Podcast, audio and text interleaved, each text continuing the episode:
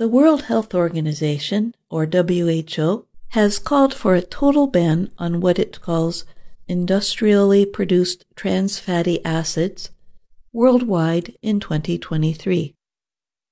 The health organization said the artificially produced form of fat is responsible for half a million early deaths each year. Products containing trans fat are commonly found in baked goods and cooking oils. In 2020, the WHO said more than 58 countries have introduced laws to protect people from artificial trans fat. But, it said, more than 100 countries should remove them from their food supplies. The health agency reported that two thirds of the deaths that it blames on trans fat happened in 15 countries. Of these countries, Canada, Latvia, Slovenia, and the United States have set limits on or banned artificial trans fat. But many countries have yet to take action. In Asia, the countries are Azerbaijan, Bangladesh, Bhutan, Nepal, Pakistan, India, Iran, and South Korea. Others include Ecuador, Mexico, and Egypt.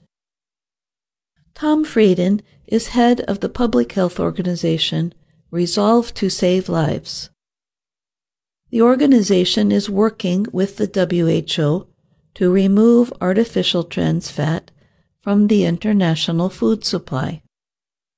He said the total removal of trans fat from food could prevent up to 17 million deaths from heart related disease by 2040. The American Heart Association is a nonprofit group that supports heart health and research. It says there are two different kinds of trans fat.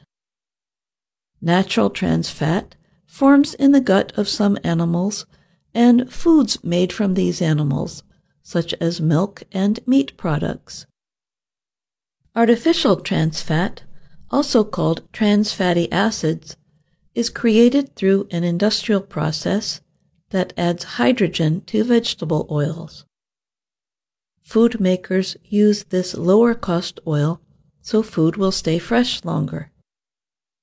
Trans fat can be found in foods such as donuts, cakes, cookies, and deep fried foods.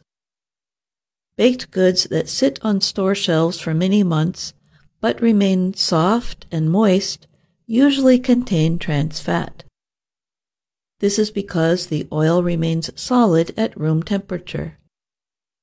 Frieden from Resolve to Save Lives said it is important to understand the difference between artificial trans fat and saturated fat. He called trans fat a toxic chemical which should be completely removed from the food supply. That is different from saturated fat, a common substance in many food groups, which nobody is proposing to ban. Frieden said, Think of artificial trans fat as the tobacco of nutrition.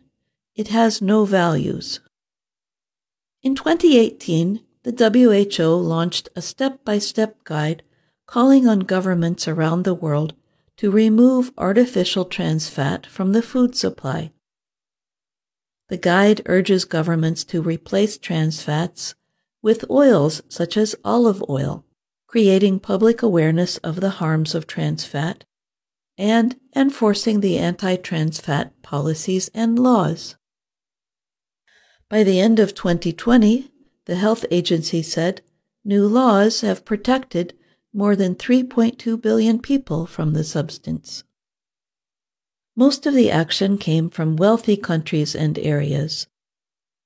But several low and lower middle income countries, including Bangladesh, India, the Philippines, and Ukraine, also followed WHO's best practices for artificial trans fat. India's policy covers more than 1 billion people and Nigeria is expected to join South Africa as the second African country to remove trans fats. Frieden noted 5 billion people are still at risk from trans fat. He said governments can stop preventable deaths by enacting WHO's best practice policies. Policy wins in one country can help encourage other countries to take action, Frieden noted. He added that countries like India and Bangladesh could be examples for all of South and Southeast Asia. And Nigeria, along with South Africa, would become a leader for Africa.